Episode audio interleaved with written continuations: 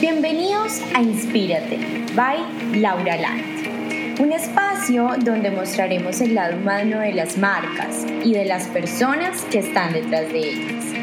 Conoce el proceso que debe atravesar una marca o persona para convertirse en lo que es hoy en día. Únete a mis charlas con personales auténticos que un día lo soñaron y hoy lo están contando. Bienvenidos a un nuevo episodio de Inspírate by Laura Land. En el día de hoy quiero presentarles a una empresaria colombiana que es la creadora de Trementina, una marca de accesorios. Esta entrevista es muy importante para mí porque no solo es una historia súper enriquecedora y sé que les va a servir mucho, sino porque conozco de cerca el proceso de Trementina. Es más, trabajé en Trementina hace como 8 años. Hola André, gracias por eh, regalarme este espacio y por aceptar mi invitación a, este podcast, una de las primeras entrevistas eh, que tendremos por aquí muchísimas gracias por tu tiempo y por, por brindarnos este espacio. No, a ti, Milau, muchas gracias por la invitación. Eh, y bueno, no, la idea es poder ser un poco representación de estos empresarios y empresarias eh, emprendedores en medio de esta crisis compleja que estamos viviendo. André, cuéntanos quién es Andreas Cayón y qué le apasiona hacer. Bueno, Andrea Escayón es, es una mujer no, no tan soñadora, diría yo, pero sí una persona que le gusta aterrizar lo que, lo que quiere y, que siempre, siempre piensa en, pues en las mujeres de su empresa, eh, en su equipo de trabajo eh, por supuesto, en mis clientes eh, soy eh, ingeniera de profesión, pero soy diseñadora por, por, convicción totalmente. Me gustan mucho los accesorios, aunque no los uso mucho. me encanta verlos puestos. Entonces, esa es mi gran pasión, hacer, crear joyas, accesorios y poderle sacar un suspiro y una sonrisa a todas esas mujeres colombianas pues que se quieren sentir por un momento bonitas, lindas eh, y felices. ¿Cómo nace Trementina? ¿En qué momento decides emprender algo que es, digamos, un poco difícil en un país como Colombia? Bueno, eh, justamente yo creo que cuando uno se encuentra en un país donde, donde la cosa no es fácil, donde hemos tenido problemas económicos, no somos obviamente un país rico, eh, pues le toca a uno ser creativo. Yo me quedo sin trabajo eh, y además pues venía de, de una empresa muy grande, pero me pagaban muy, muy mal y de verdad no me alcanzaba la plata para el arriendo o tenía para arriendo y no tenía para comida, eh, era muy complicado. Yo me quedo sin trabajo y digamos que en ese momento pues estaba muy difícil pues encontrar un, trabajo nuevo. Eh, y pues en el fondo de mi corazón yo quería siempre ser independiente. Nunca me gustó tener jefe, nunca me gustó recibir órdenes, pésima para eso. Eh, al contrario de muchas personas, y creo que en eso los emprendedores nos, nos diferenciamos, y es que no nos gusta eh, aquella zona de confort que para mucha gente es, es una zona deseada, donde estás estable, donde tienes tu trabajo, tienes tu salario, pero pues llega un momento que a uno eso le empieza a incomodar. Y a mí me pasó, a mí me pasó en mi anterior trabajo eh, y mi sueño arrancó con, con querer montar una boutique. Eh, y arranqué con una sola tienda en el Centro Internacional, justamente en el Parque Central Bavaria. Eh, mi inventario no sumaba ni 5 millones. no tenía ni siquiera plata para dar vueltas el primer día que, que arranqué con Trementina con mucho miedo, con mucho susto de que la cosa no fuera a funcionar, pero bueno, eh, tuvimos un buen arranque, arranqué yo solita con la empresa. André, cuéntanos cinco errores que cometiste quizás o que crees que cometiste cuando iniciaste Trementina. Bueno, yo creo que eh, uno de los errores es pensar en chiquito. Digamos que yo decía, bueno, no importa, con una tiendita me conformo desde que me vaya bien. Y pues pienso que, que eso es un error, pensar en chiquito, porque sin el ánimo, pues uno de ser, de ser ambicioso, el que uno pueda tener un espectro más grande de su negocio, pues lo hace aterrizarse y poder también ir más allá. De pronto, jurarse indispensable. Cuando uno arranca su negocio pequeño, pues uno mismo hace todo. Eh, uno mismo abre su tienda, uno mismo atiende, eh, uno mismo es el que asesora y uno siente que replicar esa forma como uno lo hace es un poco difícil. Pero bueno, digamos que, que es algo que he ido aprendiendo, aún me cuesta un montón, pero delegar es una de las cosas mm, más difíciles y que más me ha costado en este proceso. Mira, el error más grande que yo he cometido con Trementina es pretender que Trementina soy yo. Yo tengo un estilo como todas las mujeres tenemos un estilo particular y uno tiene que aprender a conocer a su cliente y aprender a personificar su marca. Entonces, Trementina, ¿cuántos años tiene? Trementina, eh, ¿qué le gusta? Trementina es una mujer como. Eh, y esa mujer debe ser algo que se va formando eh, con la alimentación de los clientes, con lo que yo puedo ofrecerle a ellos, pero que puede estar muy separada de lo que es Andrea en su estilo, en sus gustos, en su personalidad. Entonces, apartarlo es un poco difícil. Algo también que cuesta desglosado de esto es cuando tú quieres tener otra marca, eh, ya sea dentro de una marca sombrilla o de pronto otra marca diferente a Trementina, pues empieza uno a volverse eh, supremamente cuadriculado con su propia marca. Entonces se enseguece un poco, mira, desde una paleta de colores. O sea, a mí me pasó algo y te voy a contar. la última experiencia fue, Trementina nunca había hecho nada para hombres. Lo máximo son pulseras pareja, pero normalmente las pulseras pareja las compran las mujeres, o sea, es muy chistoso. O llega el chico a la tienda y pues realmente se fía de la recomendación que le hace su vendedora, que es una mujer.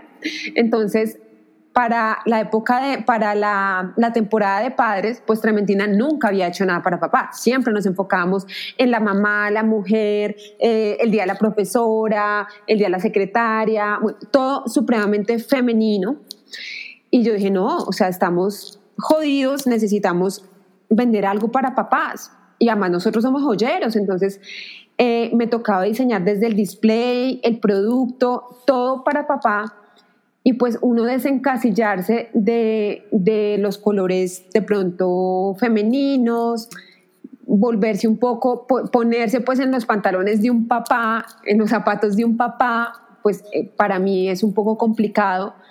Pero bueno, fue un primer ejercicio chévere, válido, nos fue súper bien, pero pienso que, que eso, desmarcarse un poco de, de los patrones esenciales de la marca para darle espacio a una submarca o a otra diferente que tú quieras crear y que debes tener además como plan B, es un poco difícil. André, tú hablas de, de, de, bueno, que ustedes son joyeros, ustedes tienen su propio taller de creación de todas las piezas que están en este momento en Trementina en un inicio no fue, no fue digamos que de esa manera eh, que tenían pues taller y todas estas cosas. ¿Cómo fue esa, esa, como ese deseo de querer ustedes mismos generar las colecciones y ustedes mismos fabricar? Bueno, digamos que eso fue un deseo que siempre estuvo en, en, en mi mente y en Trementina. Lo primero que yo hice fue, bueno, voy a hacer mis propios accesorios y resulta que cuando yo abro mi tienda y no tengo el tiempo de, de hacerlos, de atender, de eh, comprar mercancía, de buscar aliados, pues simplemente eso fue algo que se, que se postergó y que se aplazó por un, por un momento. Eh, después, digamos que, que sabiendo algo de joyería, más empíricamente, empecé a estudiar en la Escuela Colombiana de Diseño y Alta Joyería. Y en ese momento, pues con un poco más de conocimiento, dije, bueno, yo quiero tener mi taller, pero no tenía el espacio para mi taller. En ese momento yo tenía dos tiendas y en una de ellas tenía un espacio muy chiquito en la parte de atrás, lo que llaman trastienda, y ahí monté mi primer taller de joyería. Fue un, un proceso de aprendizaje Qué bueno que hoy es muy diferente porque hoy ya tenemos un equipo de trabajo en Merced, justamente de, de todo lo que hay en las tiendas Trementina. Yo quiero que nos cuentes un poquito cómo ha sido el proceso de, de crecer, de expandirse, porque para los que no saben, Trementina actualmente tiene aproximadamente 10 tiendas eh, en la ciudad de Bogotá y eh, bueno, además un taller, que ya nos estaba mencionando. Entonces, nada, cuéntanos cómo ha sido ese proceso de crecer, de expandirse, porque a veces no sabemos en qué momento hacerlo. O sea, va ligada esa pregunta, ¿en qué momento saber que hay que expandirse y, no, o sea, y no fracasar en el intento?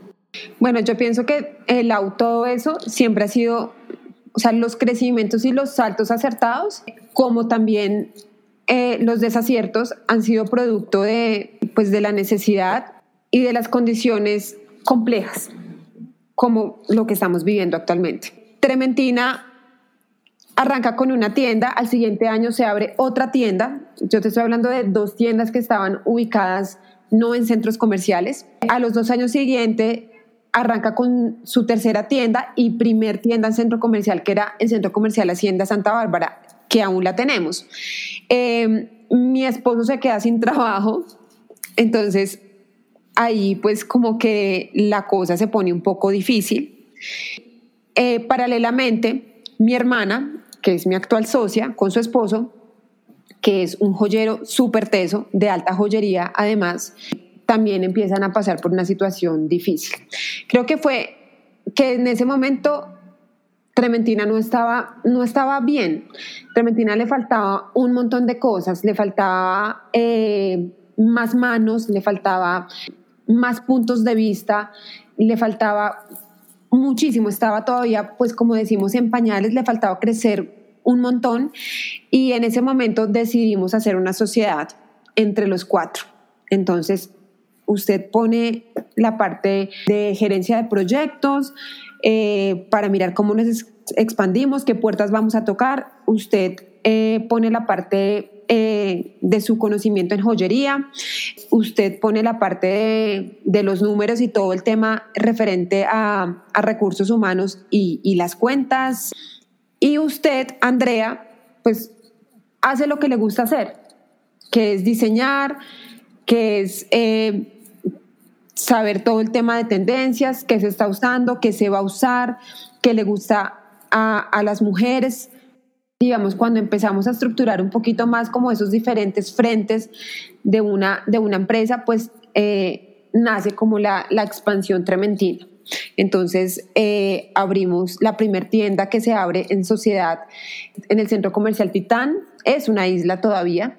Eh, después se abre Santa Fe, y después se abre Colina en un mismo año, Parque La Colina. Y, bueno, empieza su proceso de, posicionamiento y seguíamos con, con, ese, con el tema de la expansión de, de la marca. André, tú hablas ahí de algo muy importante y es de las sociedades. Digamos que a veces a veces pues considero que muchas personas tienen eh, miedo o se sesgan en el tema de emprender porque o les va mal, además, al emprender, porque no buscan socios que realmente le aporten valor a la, a la compañía. En este caso, lo que tú mencionabas, Trementina necesitaba una reestructuración, necesitaba opiniones diferentes, pero ahí está la importancia de ese buen equipo que todos los cuatro hacen eh, actualmente y que fue fundamental para ese crecimiento, porque si hubiese sido como cuatro creativas o tres creativas y una que solo los apoye, pues lógicamente que no sería de, de la misma manera. ¿Consideras, me imagino que eso ha sido eh, pues como clave en tu, en tu proceso y en el proceso de la sí, Claro, algo importante es que el equipo activo, o sea, el equipo que le va a generar valor a la empresa, debe ser multidisciplinario. Eh, y siempre debe haber una persona que tenga una visión eh, holística de toda la empresa, que sea transversal a cada una de las operaciones, debe haber un líder. Y créeme que el líder en mi empresa no soy yo. Pasó a ser otra persona que no tiene nada que ver con diseño, súper chistoso, pero no tiene nada que ver con diseño, pero, pero por lo menos sí tiene muy, muy aterrizados los números, que dentro de la pregunta que tú me hacías, el tema de, de, uno de los errores es también como no ser como tan juicioso con el tema de las cuentas. Yo no tenía a veces tiempo para hacer cuentas, entonces no tenía claro pues cuánto estaba ganando o cuánto estaba perdiendo, y eso es algo fundamental, uno lo debe saber porque respecto a eso, esa es la base para tomar decisiones de crecimiento o decisiones de reducción. Eh, las sociedades deben ser, todos debemos tener algo que aportar. El aporte debe ser eh, en dos vías, generando cosas nuevas, haciendo cosas nuevas, reinventándose, siendo creativos, proponiendo. Es muy importante la gente que sea propositiva y que todo el tiempo tenga algo que aportar. A veces pueden ser ideas descabelladas, pero, pero bueno, si uno las aterriza, pues las mejores ideas yo pienso que no vienen ni siquiera de uno solo viene porque a uno se le ocurrió algo y las pone sobre una mesa y eso empieza a enriquecerse un montón y sale probablemente otra idea totalmente diferente, pero que, que es fruto de, de, las opiniones y del conocimiento de todos. Pero algo también es importante en una sociedad y es ser muy crítico, eh, es bastante importante. Supremamente sintonizados con ese proceso eh, creativo, cada uno con su frente cada uno con su frente. No es que todos vamos a ser creativos de joyas, no, porque no todos tenemos las habilidades para, pero cada uno debe serlo con su frente. Ustedes están en un sector bastante competido, eh, digamos que los accesorios eh, en sí, pues, pues es, es un negocio que, que lleva mucho tiempo, ¿no? Pero ¿cómo mantenerse vigentes? ¿Cómo ha sido esa esa lucha, pues, o ese constante tema de innovación y cómo mantenerse vigente en una industria que a veces uno dice, no, pero es que si eso ya lo tiene todo el mundo, si voy a emprender este, este negocio, pero ya está inventado, ¿cómo, cómo manejar eso? Mira, yo tengo una primicia de trabajo, Lau, y es uno nunca creerse el cuento. Y, y, y además que tu estilo de vida eh, tenga eso también como fundamento, nunca creerse el cuento. Ah, no, ya tengo 10 tiendas, entonces ya, ya yo puedo dejar a alguien encargado y me voy y me voy a pasear y aquí nadie se ha creído el cuento. Entonces, esto ha hecho justamente que en este momento de crisis, pues la estemos llevando y estemos remando y, este, y, entendamos que, que, que, Trementina creció en un momento eh, que para nosotros eh, y para la economía del país estaba complicado. Cuando tú no te crees el cuento, entiendes que uno nunca es producto terminado y que uno todo el tiempo tiene un montón de cosas por aprender. Eh, por otro lado, tener muy buenos referentes. Y los referentes pueden estar al lado tuyo, pero también pueden venir de otros lados con ideas totalmente innovadoras, ideas chéveres. Mira, a veces las ideas vienen de los clientes. Escuchar a los clientes es tan importante porque ellos te pueden decir qué quieren, eh, qué les gusta, qué los chifla, qué los encanta, qué los enamora, poderles dar el lugar que ellos se merecen en tu empresa. En Trementina, el cliente es el corazón de la empresa. Entonces, eh, escucharlos siempre ha sido fundamental y creo que eso también enriquece y alimenta muchísimo el proceso creativo. Y bueno, aprender todo el tiempo. Todo el tiempo debes estar aprendiendo. Eso, eso hacía parte de, de, la, de una pregunta que te tenía, porque tú siempre has sido, como les decía, yo conozco a André y conozco el proceso creativo de, de Trementina en todo este tiempo. Y tú siempre has sido una persona que le encanta aprender y que constantemente se está actualizando, como bien nos decías, y has hecho eh, cursos durante todos estos años, eh, ocho años eh, que lleva Trementina, has estado en la Cámara de Comercio, o sea, como que todo el tiempo estás muy activa con todas estas, pues como tendencias y, y manteniéndote vigente con la información. Claro, yo, yo pienso que uno todo el tiempo debe estar, o sea, uno debe tener un propósito en la vida, con su trabajo, eh, en el caso mío como mamá, con nuestros hijos, en tu profesión, en tu casa. Eh, y es que cada momento de tu vida debe ser diferente. No importa si es mejor o peor, no importa si de pronto la embarras, pero te untaste, probaste, experimentaste y, y sabes que probablemente por ahí no sea, o de pronto sí, de pronto sonó la flauta y, la cosa iba por ahí. Garantizar que lo que tú eres hoy, lo que tú sabes hoy, debe ser más, debe ser eh, un proceso de evolución respecto a cómo estuviste hace un año. Entonces, mira, yo en este año que hice, aprendí, qué sé ahora que no sabía antes, eh, qué construí, qué generé, qué libros me leí, no sé, pienso que, es un trabajo de, evolución y es una, y además que debe ser una necesidad, porque no solamente por el negocio, sino porque eh, pues somos seres cambiantes y, poder también tener, dejarles espacio a, bueno, a, conocer, a equivocarse y no tener ese, ese miedo de, de hacerlo. Y probablemente pienso que de los errores es de verdad de donde uno aprende un montón. O sea, eso, ese aprendizaje eh, no se te va a borrar nunca y te va a formar muchísimo como persona y en el caso de uno como, pues como empresario que tiene una responsabilidad de verdad tan grande con su equipo de trabajo, qué chévere poder uno también transmitir eh, ese conocimiento a, pues en el caso mío, a mi familia trementina. André, actualmente, bueno, no es un secreto toda la situación que, está viviendo el mundo y, bueno, Colombia con, con la emergencia sanitaria, con todo esto que ha afectado demasiado a los negocios de tiendas físicas especialmente. ¿Consideras que Trementina estaba bien parado en este, cuando pasó toda esta, esta emergencia? Me refiero bien parado porque muchas empresas, digamos que les entraron a reevaluar su modelo de negocio, a decir como no, no, no, o sea, estábamos demasiado obsoletos en temas de, de redes sociales, en temas de e-commerce.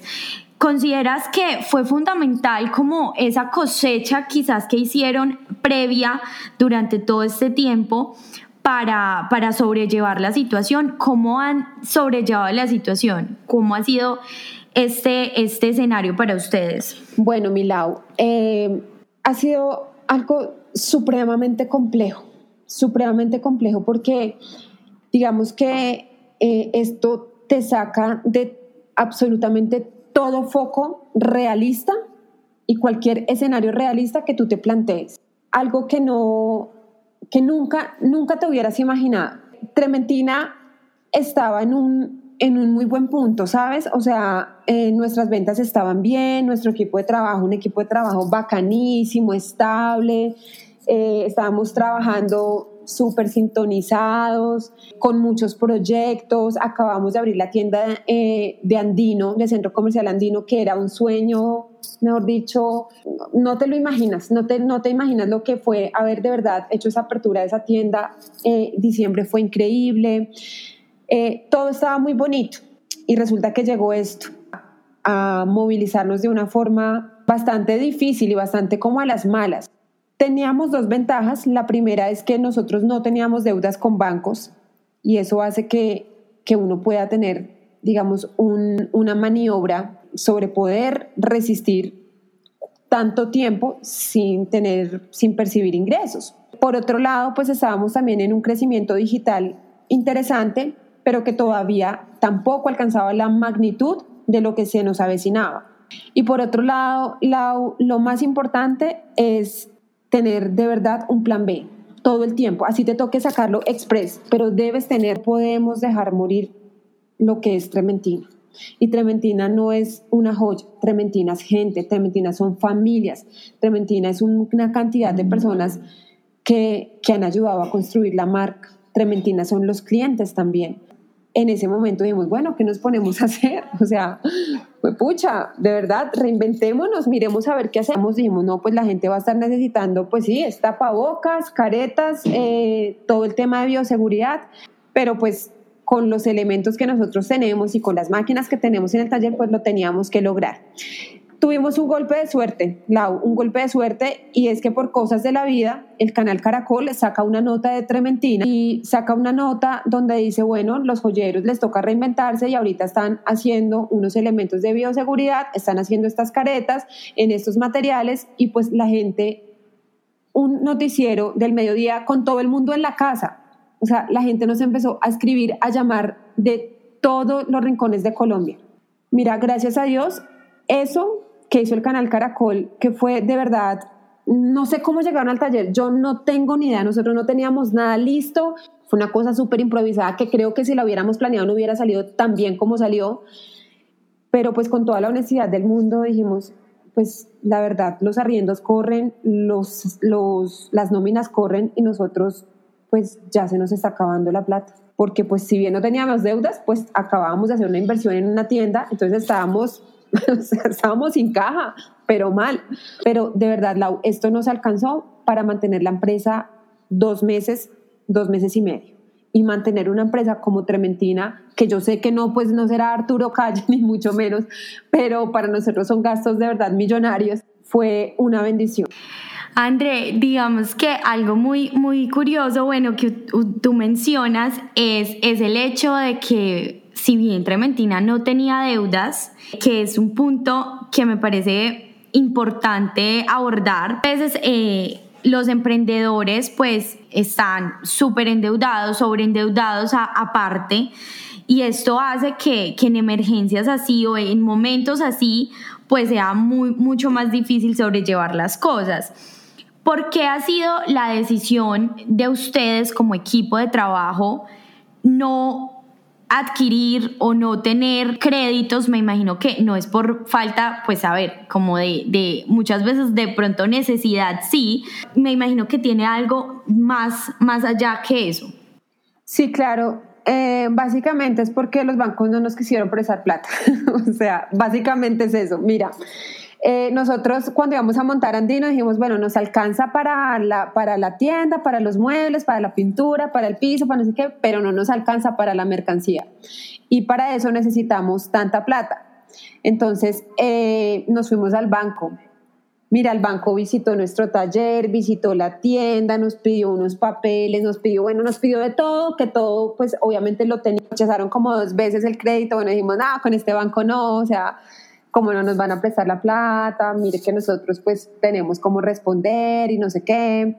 Y cuando ya no como que nos aprobaron el crédito, finalmente, la verdad no me acuerdo bien, no soñamos como la necesidad de ese préstamo y dijimos, no, pues tratemos de hacer el esfuerzo. Nosotros no nos repartimos utilidad en diciembre. Sacamos para nuestros gastos mínimos y con eso pudimos cubrir la inversión de Andino. Y no eh, realmente no se sabe qué requerimientos necesitan los bancos de los emprendedores para acceder a un crédito. Y esa situación que hoy muchas empresas viven a la luz de la, de la emergencia eh, sanitaria y de querer resguardar un poco esos, esos empleos que nosotros tenemos en nuestras empresas. Entonces, uno se pone a ver si de verdad que debe hacer uno su capital y sus cosas eh, con bastante esfuerzo eh, las ayudas son muy pocas. Frente a eso, ¿tú qué consejos le das a los emprendedores para, para sostenerse, para crecer en sus empresas? Eh, siendo muy como juiciosos con el tema de, del dinero que reciben, porque muchas veces lo que tú decías, como no creerse el cuento, ustedes han manejado la, la parte financiera de una manera diferente y, y ahí pues como ese, ese escenario y esa solidez de Trementina en este momento?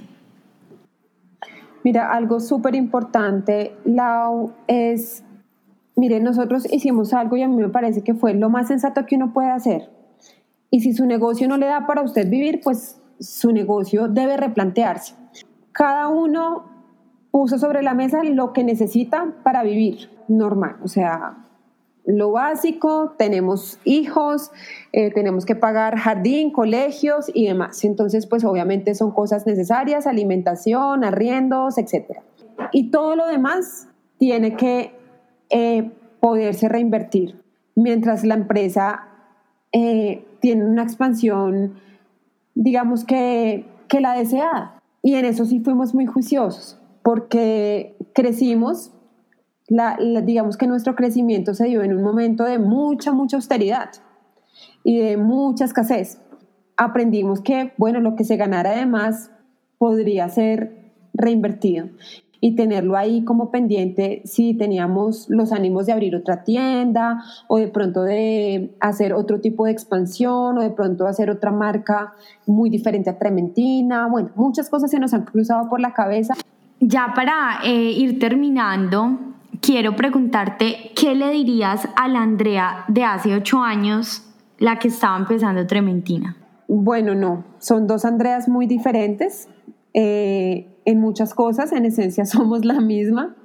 Eh, creo que le hubiera dicho, parcera, ser ordenado aporta mucho y ser ordenado sí sirve, que es una de las cosas que, que más me cuesta. Bueno, una cantidad de cosas le hubiera dicho y le hubiera enseñado y que hoy eh, se lo digo a las personas o, amigos, amigas que quieren emprender su negocio y es, sean muy organizados con el tema de la plata, con el tema de las finanzas, conozcan a su cliente. Mira, yo de algo, Lau, que no me arrepiento nunca, fue que yo comencé atendiendo a mi cliente. Todavía me hablo con mis clientes de, de la primer y de la segunda y de la tercera tienda porque yo atendí y eso sí nosotros arrancamos siempre que abrimos una tienda, somos quienes arrancamos y estamos ahí pues frente al cañón y en pie de lucha con la tienda.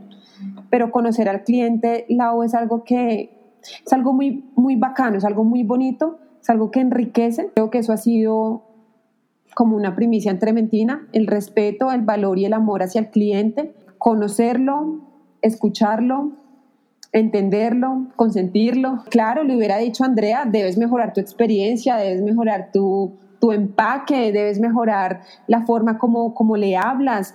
Pero bueno, siempre eh, bajo mi conocimiento, en ese momento hacía lo mejor que podía. Bueno, es, es en esencia lo que, lo, que, lo que es Trementina. Un sueño por cumplir y qué viene para Trementina. Bueno, yo no sé qué viene para Trementina y no lo digo por la emergencia sanitaria. Yo soy una persona que, eh, que difícilmente se visualiza en el futuro.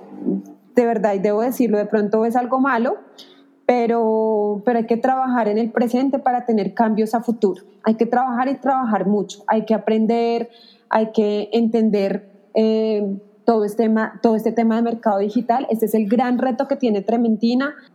Digamos que es un poco incierto, es un poco incierto y, lo más triste de la situación, digamos, eh, que uno se lamenta es, es un poco que tú entiendes cuando la cosa no marcha bien, tú tienes que replantear y decir, bueno, ¿en qué la embarré, qué hice mal?